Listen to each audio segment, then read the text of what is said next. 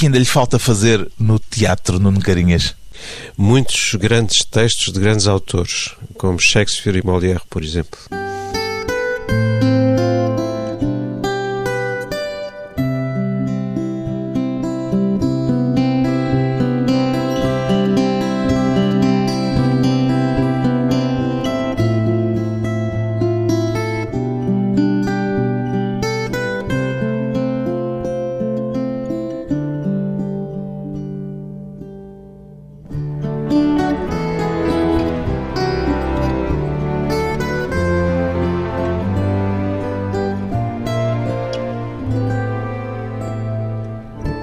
Carinhas, 59 anos, pintor, cenógrafo, figurinista, encenador.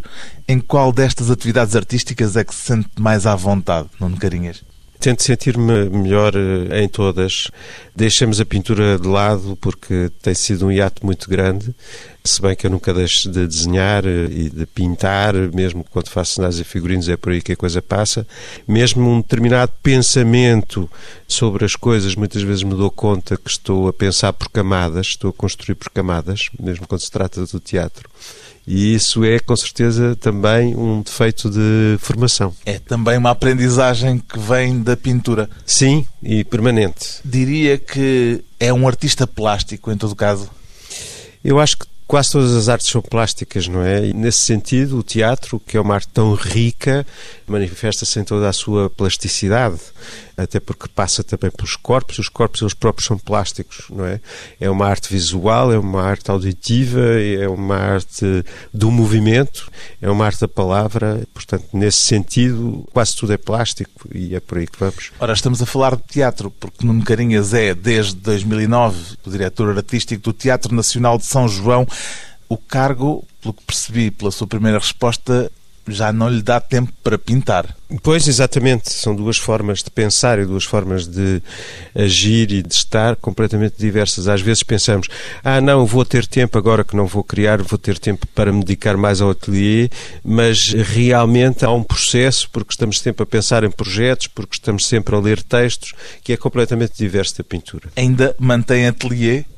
Ambulante. Aliás, como toda a minha vida, é ambulatório neste momento. A sua vida divide-se entre o Porto e Lisboa? O Porto, Lisboa, e onde serei chamado a viajar, a ver coisas. Claro, com certeza, continuo a ter residência em Lisboa.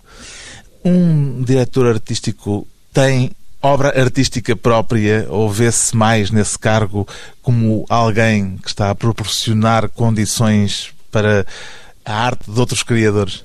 As duas coisas, mas eu acho que é por demais evidente que eu não tenho feito o Teatro Nacional a minha casa enquanto criador único e tenho distribuído muito o jogo, obviamente. Aliás, Tem algum pudor em programar-se a si próprio? Tenho algum pudor, sim, mas também estamos a viver uma época muito difícil, realmente de grande austeridade, nunca a palavra assentou tão bem nas circunstâncias que estamos a viver e essa austeridade obriga-nos a pensar nos outros, obriga-nos a pensar no tecido teatral do Porto, neste caso, no meu caso, onde eu estou, porque é um tecido que tem que ser protegido, que tem que ser agarrado, que tem que ser ginasticado. Ou seja, há artistas que estão em situação de necessidade, é isso que me está a dizer nas entrelinhas. Estamos todos, os artistas e o público, portanto, não podemos deixar morrer aquilo que se tem vindo a construir e que tem que ser sempre mais e mais e mais.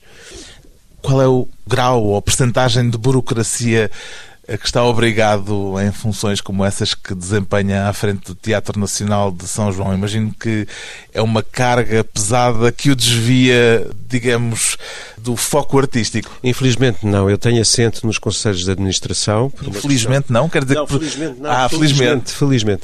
Eu tenho assento nos conselhos de administração, portanto estou com os meus colegas do Conselho de Administração permanentemente a discutir eh, as questões que têm que ser discutidas do ponto de vista administrativo, mas são eles que tratam dessas questões mais burocráticas e, portanto, eu estou de alguma maneira dispensado. E está dessas... exclusivamente dedicado às questões artísticas? De alguma maneira, sim, e àquilo que vem.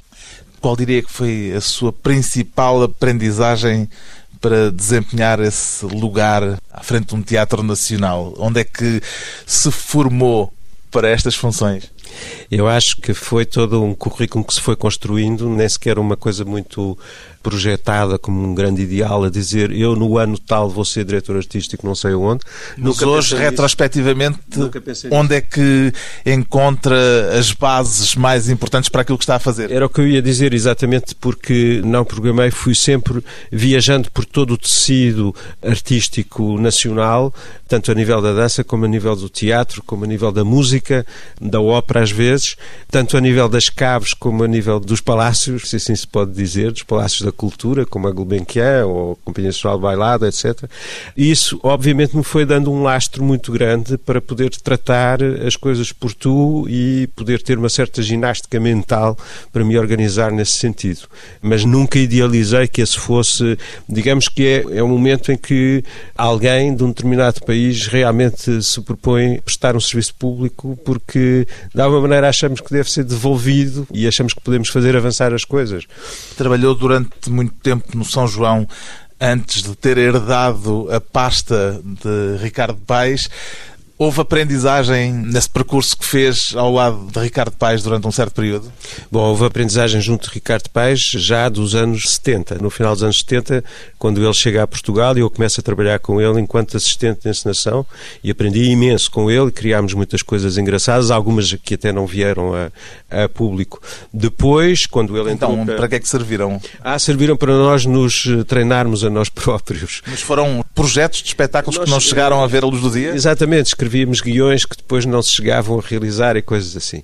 Mas era um grande diálogo que existia entre nós os dois. Depois, quando o Ricardo foi para diretor artístico do São João, teve a imensa generosidade de me desafiar a fazer o segundo espetáculo da primeira temporada dele.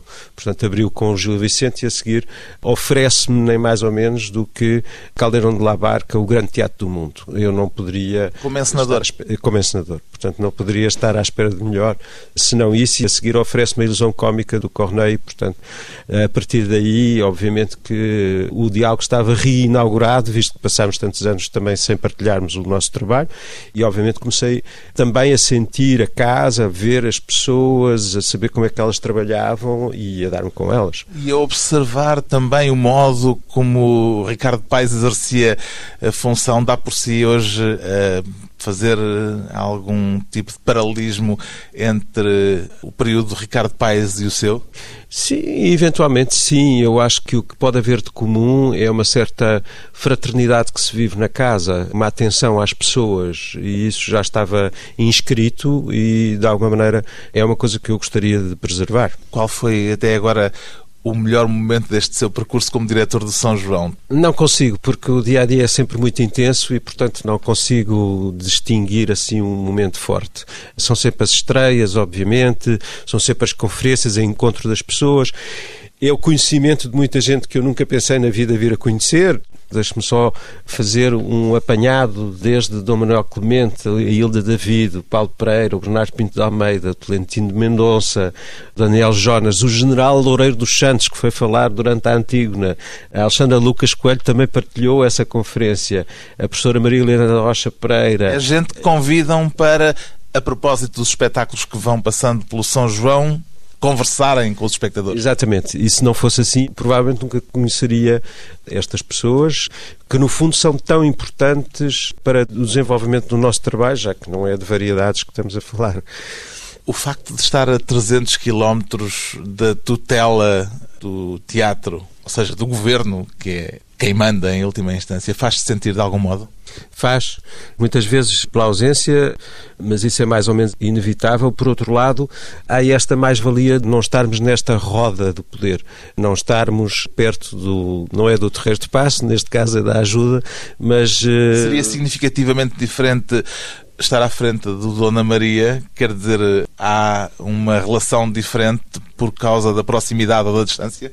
Eu acho que também não é só por causa do governo, obviamente. É a diferença entre estar no Rocio ou na Praça da Batalha, é a diferença entre estar em Lisboa ou no Porto e o que isso significa enquanto trabalho a fazer ou trabalho já feito. Portanto, são duas coisas completamente diversas. O Nuno Carinhas é um Lisboeta. Adaptou-se bem ao Porto? Muito bem. Eu sou um Lisboeta ferrenho, mas adoro o Porto. Habituei-me a, a percorrer o Porto a pé antes de ser diretor de teatro e acho a cidade do Porto Porto absolutamente magnífica, assim como acho Lisboa espantosamente magnífica, igualmente com esta cor diferente, esta projeção diferente das águas de um lado e do outro. Compreende as queixas que muitas vezes se ouvem no Porto em relação ao centralismo de Lisboa ou há aí alguma dose de bairrismo? Então não, meu caro, não é bairrismo nenhum, há uma macrocefalia absoluta então em relação, por exemplo, à informação, muitas vezes nós sentimos isso, em relação à repercussão que o nosso trabalho pode ter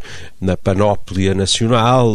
Agora, há um apoio da parte da população do Porto que é absolutamente genuíno e é muito forte e que aqui em Lisboa não se reflete da mesma maneira, de maneira nenhuma. Um Lisboeta também já ligeiramente portuense. Depois de um breve intervalo, voltamos com Nuno Carinhas, da banda desenhada ao teatro, passando pela pintura.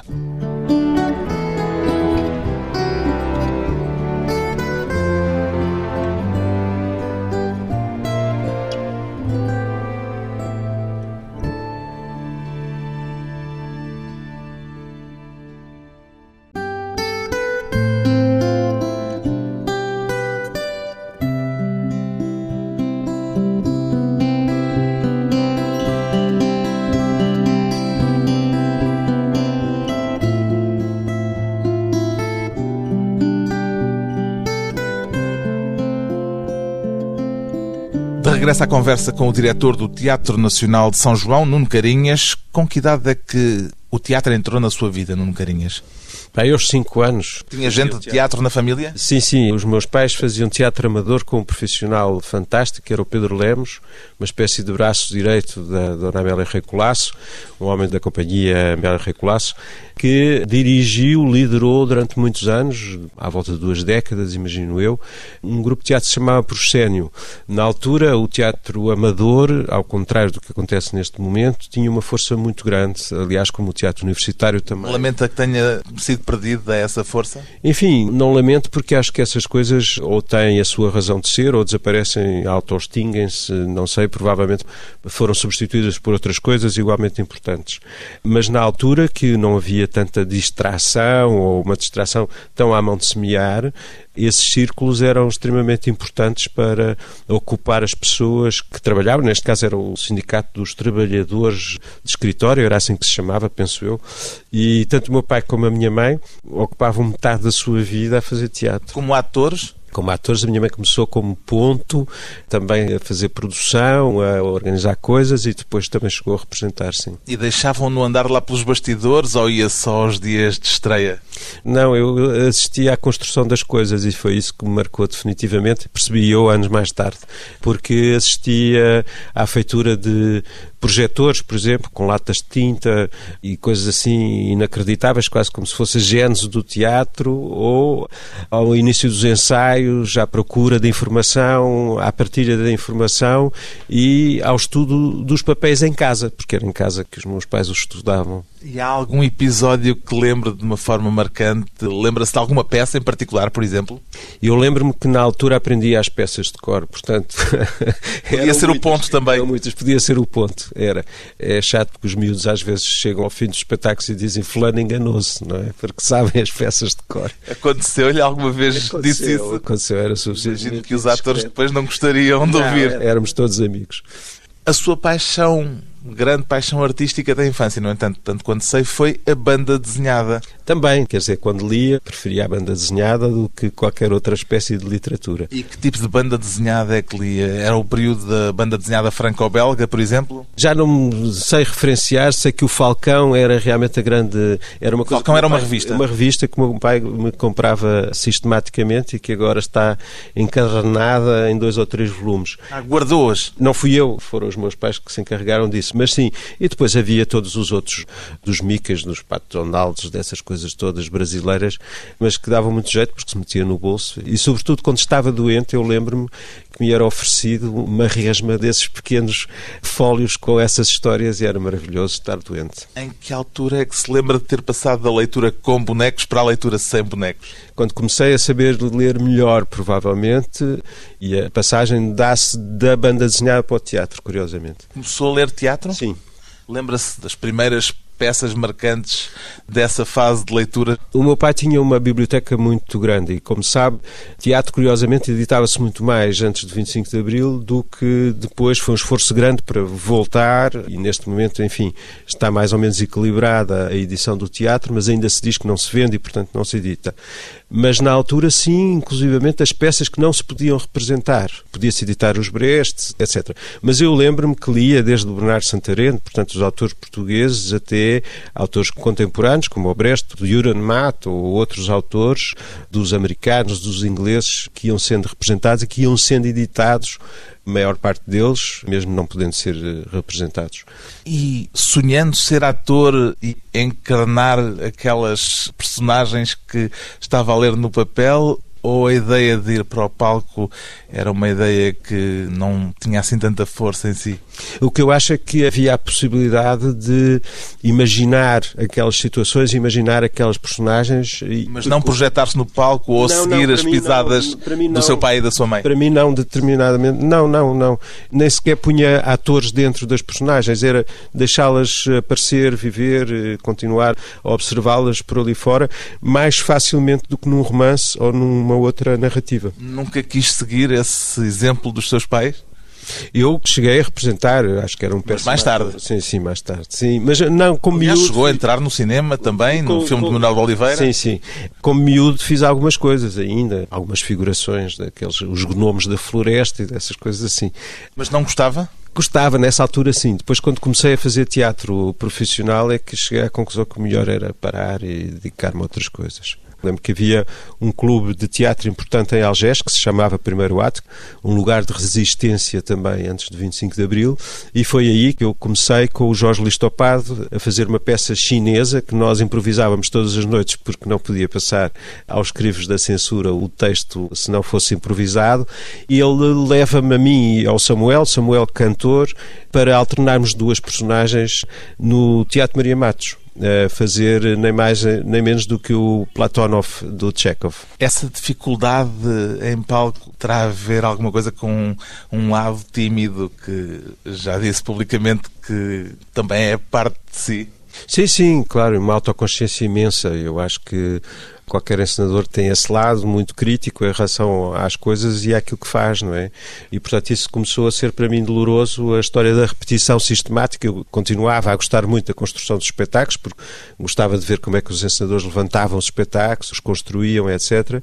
Mas depois, para mim, começou a ser um sofrimento estar em cena, propriamente dito. Como é que vem a participar no filme de Manuel de Oliveira, Francisca?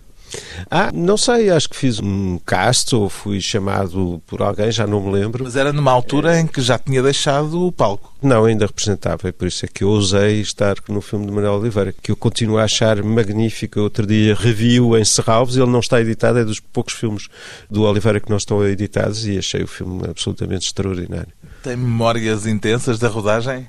Não, porque era tudo tão preocupante e queria-se tanto que as coisas corressem bem que, enfim, tenho algumas. Uma muito engraçada no Teatro da Trindade, numa cena de teatro mesmo, em que eu estava na plateia com o Mário Barroso e o Mário tinha feito um contrato com o Manuel dizendo eu não decoro uma linha. Portanto, o texto do Mário estava inscrito, algures, no nosso ângulo de visão.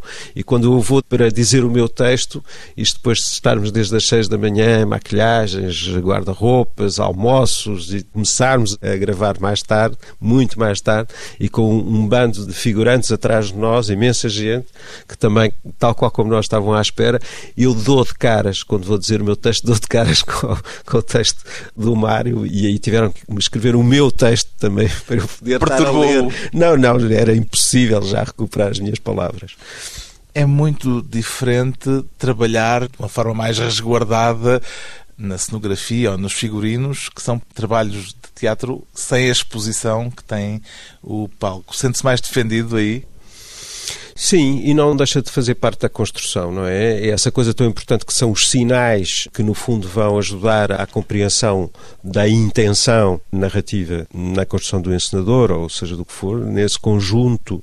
E eu tive a sorte de trabalhar com encenadores que já tinham todos eles essa preocupação e que o trabalho do figurinista ou do cenógrafo não eram trabalhos puramente encantatórios ou decorativos e, portanto, a partir daí aprendi muito. E aprendi muito também trabalhando na dança porque aí... Olga Roriz, nomeadamente. Olga Roriz, comecei com o Vasco Valente Camp, trabalhei com o Paulo Ribeiro, Jorge Salavis enquanto diretor do Ali Gulbenkian, que foi uma pessoa muitíssimo importante para a minha formação, e aí a dança era importante porque nós só teríamos que usar o essencial, aquilo que pode ser praticável e o espaço que tem que ser habitado. E, portanto, isso foi um grande avanço na minha aprendizagem. Faz uma diferença grande construir uma cenografia para teatro ou para dança?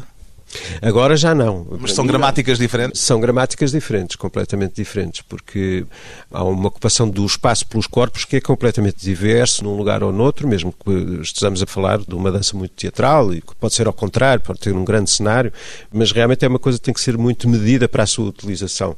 Já é mais difícil do que um bom cenógrafo ou um bom figurinista chegar lá e dizer é assim e depois o encenador adaptar-se a isso. Para um coreógrafo não é exatamente a mesma coisa, é preciso que as coisas estejam em consonância absoluta. E em relação à ópera, imagino que também há diferenças, até porque a ópera dialoga muito, normalmente, com uma tradição de repertório que as óperas já carregam Sim. em si próprias.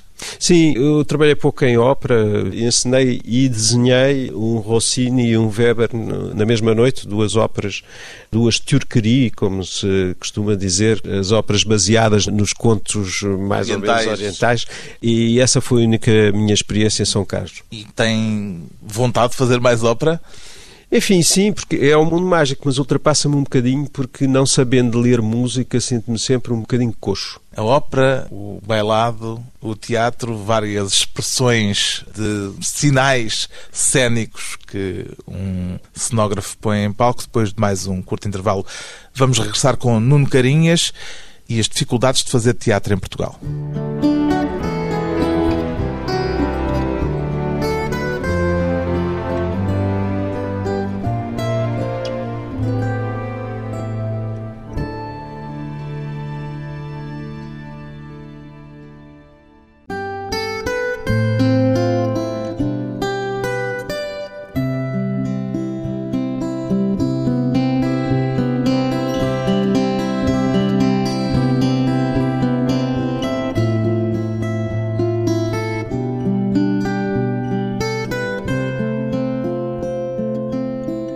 Convidado hoje para a conversa pessoal e transmissível, o artista plástico e homem de teatro Nuno Carinhas. Ainda lhe dá prazer sentar-se numa sala de teatro como mero espectador, Nuno Carinhas? Dá-me imenso prazer. No dia em que isso deixar de me dar prazer, eu acho que também já me deixou de dar prazer fazer teatro. E ainda consegue viver essa experiência de entrega a um espetáculo de uma forma relativamente virgem ou tem sempre o profissional de teatro dentro de si a analisar aquilo que está a ver? Tento que não. Tento ser um público jovem e que se deixa surpreender. E consegue? Consigo, felizmente sim. Faz muito bom teatro em Portugal. Não tem que se falar só de Portugal, mas faz muito bom teatro em Portugal e muitas vezes é imensamente divertido sentar-me numa plateia e receber todo esse manancial de emoções que eu acho que qualquer eh, espectador deve ter como atributo. E sente-se tão bem nos espetáculos com quarta parede, como nos espetáculos em que o público é levado para dentro da própria performance, ou prefere de facto ficar sentado na cadeira com uma distância de segurança em relação àquilo que está em cena? Enfim, eu acho que não, o público não tem que ser empurrado para nada. Sou defensor disso enquanto fazedor, mas não me importa nada que me faça mudar de sítio e que me dê, inclusivamente, alguma tarefa para fazer. Mas como fazedor, não é. do teatro muito... da quarta parede. Exatamente. Teatro mais clássico, não, digamos mas pode assim. ser ao pé, desde que não interfira. Gosto muito que possamos estar a uma mesa ou que possamos estar a dois metros ou a meio metro, mas que não sejamos envolvidos na ficção, porque no fundo há alguma coisa que se destrói aí. Isso como espectador também, ou sobretudo como, como, fazedor? Como espectador e como fazedor. Mas não me importa de passar por uma experiência inédita. Mas aquelas experiências estilo Teatro fura imersivo. Baus, estilo fura del Baus, que poderia ser de alguma maneira até perigoso, é uma experiência que não me interessa muito. Com que critérios fundamentais é que normalmente avalia um espetáculo? Ui, isso é muito difícil. Mas eu acho que tem que haver uma unidade muito grande, uma unidade a nível de todos os elementos do espetáculo. Uma pertinência e tudo isso depois se conjuga para que o objeto seja um objeto coerente em si. É o grande desafio de qualquer espetáculo. O desafio de conjugar os elementos de forma a que eles façam sentido todos juntos. Exatamente, porque muitas vezes podemos assistir a um belíssimo espetáculo porque a cenografia é sumptuosa, ou uma ópera, por exemplo, ou mesmo no cinema isso nos pode acontecer, ter uma direção de arte fantástica e o filme não ser eh, cinco estrelas, não é? Onde é que em Portugal normalmente sente que há maiores fragilidades ao nível da representação, ao nível da cenografia? A que nível? Não, não posso. Não, não é generalizável. Não, não, é generalizável. Não há nenhumas áreas que percam mais de umas para as outras. Eu acho que deverá haver sempre um imensíssimo cuidado, que às vezes isso eu não sinto sistematicamente, mas sinto cada vez mais essa preocupação que é a nível da linguagem, porque nada perdoa estarmos a fazer teatro numa língua que tratamos mal. E isso passa pela dicção, passa pelas traduções, passa, passa pelo texto original, quando é texto original? Passa por tudo isso, mas passa sobretudo pelo entendimento do texto. É engraçado falar dos tradutores, porque nós, sendo um país que não produz muito da sua dramaturgia, a não ser os clássicos, dos modernos temos meia dúzia de escritores ativos, socorremos-nos muito das traduções, mas realmente o que nós estamos a ouvir é a nossa língua. E daí o papel extraordinário que nos últimos anos os tradutores têm tido, em traduções absolutamente fulgurantes, e isso foi uma das grandes preocupações do Teatro Nacional São João desde sempre, foi produzir boas traduções, traduções novas, eu acho que as traduções têm que ser sempre revisitadas porque o ar dos tempos faz com que elas tenham que mudar e temos um naipe de tradutores absolutamente genial. E porquê é que há tão poucos dramaturgos em Portugal? Tem uma explicação para isto? Bom, eu acho que há com certeza um período de tradição que se quebrou, que nunca existiu. Eu diria que em relação a produzir-se peças de teatro, não é só uma questão do teatro, porque se nós formos ver, toda a outra literatura provavelmente é trespassada por uma ausência que, se nós compararmos com outros países, com outras literaturas, vamos sentir que há outros buracos. Mas produz muita é poesia, produz poetas, muita é narrativa, não se produz muita mas, literatura dramática. Mas começa a haver uma literatura dramática realmente pertinente e autores dramáticos que não haveria há duas décadas atrás. Sem querer entrar num campo de devassa pessoal, queria, no entanto, fazer-lhe uma pergunta em relação à sua filha, Sara Carinhas, que é também hoje já uma atriz reconhecida. Vê-a com o mesmo grau de exigência quando ela está em palco com que vê os restantes atores? Ou o pai olha para a filha sempre como uma filha enquanto ela está em cena? Não, não. Tenho essa distância muito grande. Não sou chato, não quero saber como é que as coisas se vão fazer, não quero saber o que é que ela anda a fazer. Vou como qualquer espectador ver uma estreia que ela faça, não dialogamos muito sobre aquilo que está a fazer e julga como julgo qualquer outra pessoa, e eventualmente dou-lhe mais beijinhos do que aos outros. Mas isso é no fim. E já trabalhámos juntos e no início de carreira dela, e eu acho que ela sofreu bastante pelo facto de precisamente eu não a querer mimar mais do que o resto do elenco e, portanto, ela teve que aprender como é que era trabalhar comigo e integrar-se com os outros atores.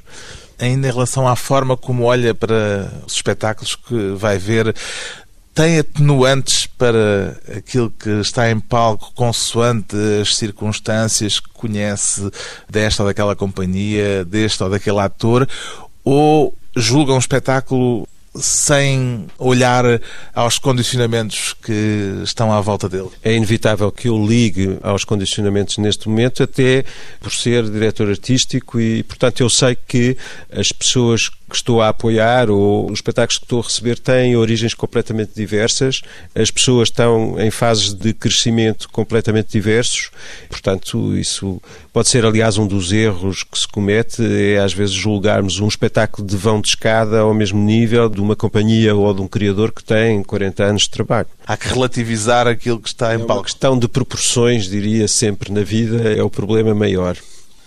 A mudança a nível autárquico que se fez sentir no Porto teve algum reflexo na atividade do São João? Não, ainda não. Ainda não? Quer dizer que espera que venha a ter? Espero que venha a ter, sim. Espero que possamos colaborar, se bem que o São João, sendo um teatro que é um teatro de Estado, não depende diretamente da Câmara, mas há com certeza iniciativas que Paulo Cunha Silva quererá promover eh, ou desafios que irá lançar e que, obviamente, o São João está disponível a dialogar com e ajudar a levar para a frente.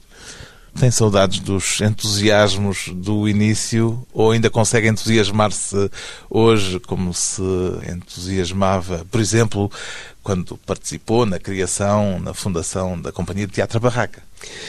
Eu acho que neste momento me entusiasmo se calhar até com outra disponibilidade, porque durante grande parte do tempo a preocupação de fazer bem era tão grande que não quer dizer que agora não tenha a preocupação de fazer bem, mas a experiência confere-nos um outro lastro. Que, uma segurança maior? Uma segurança maior que eventualmente nos dá para desfrutar mais daquilo que vamos fazendo. De que é que mais gosta no teatro, feitas as contas todas, no Garinhas? Enfim, tem que ser das pessoas, porque o teatro não se faz sem as pessoas e isso é. Esse convívio permanente foi, aliás, uma grande barreira, um grande ensinamento e um grande desafio que a vida me pôs à frente desde que fui para diretor de teatro porque realmente tenho que reconhecer que sou um intimista, um tipo introvertido, que fala baixo, que ouve muito, que vê muito, mais do que per hora sobre aquilo que pensa, e eu acho que esse convívio e essa lição de vida é muito importante no teatro. E gosta mais do período de preparação ou do período em que, com o espetáculo já montado, ele vai fazendo a sua carreira com o público na sala? São duas fases completamente diferentes. Eu costumo despedir-me dos atores na estreia dizendo que agora o teatro é deles, o diretor de cena é que manda, o público é que usufrui, etc. Mas já não faço tanto luto como fazia antigamente. Antigamente sentia. Que fazia? Esse luto de deixar o objeto que acabou de se criar, que acabou de estrear e que andava por si. Mas havia uma infelicidade associada a esse momento? Não sei se é infelicidade, mas uma espécie de despedida, sim. E agora o espetáculo continua, depois de estrear, a pertencer-lhe um pouco também. Sim, inclusivamente já sou capaz de o ver mais vezes, porque geralmente não presenciava depois as representações. Achava que o trabalho já estava feito. Os espetáculos são verdadeiramente diferentes de dia para dia? São, porque são feitos por pessoas, obviamente. Mesmo que haja uma métrica e uma geométrica, se assim podemos dizer, e eu gosto disso, gosto que os atores respirem, tenham capacidade de respirar consoante os seus humores. O palco e a vida de um homem das artes plásticas dedicado ao teatro, que considera também uma arte plástica. Nuno Carinhas é o diretor do Teatro Nacional de São João, no Porto.